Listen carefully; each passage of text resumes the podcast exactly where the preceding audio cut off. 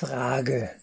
Kann es sein, dass Sie eigentlich zutiefst frustriert und enttäuscht sind vom Leben und von anderen nahen Menschen? Und dass das der eigentliche Ausgangspunkt für das spirituelle Streben ist?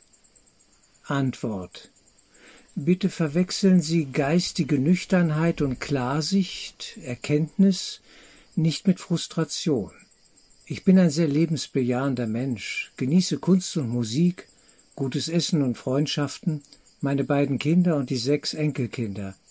Mein Leben ist sehr reichhaltig, von Depression keine Spur.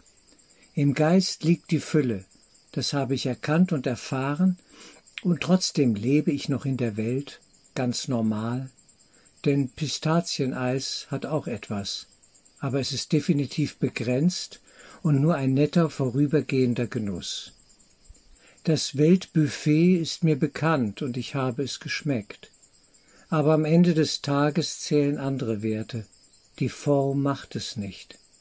Frieden ist im Geist, nicht in der Welt, denn sie ist und bleibt von ihrem Wesen her ein Ort des Krieges. Wenn die einstigen Suchtprozesse, sprich besondere Beziehungen, im Wesentlichen überwunden worden sind, dann wird es herrlich ruhig und tief und klar.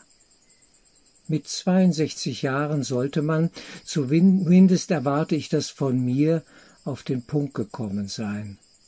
Der Rest ist Zugabe. Ich liebe weiterhin meine Arbeit mit den Menschen, tiefe Freundschaften und die Interpretation des Kurses, aber das Basisgeschehen im Sinne von Leben und Schicksal ist für mich vollzogen. Ich bin dankbar für all das. Ich könnte gehen und bleibe, solange ich noch darf. Frieden breitet sich aus. Was will ich mehr?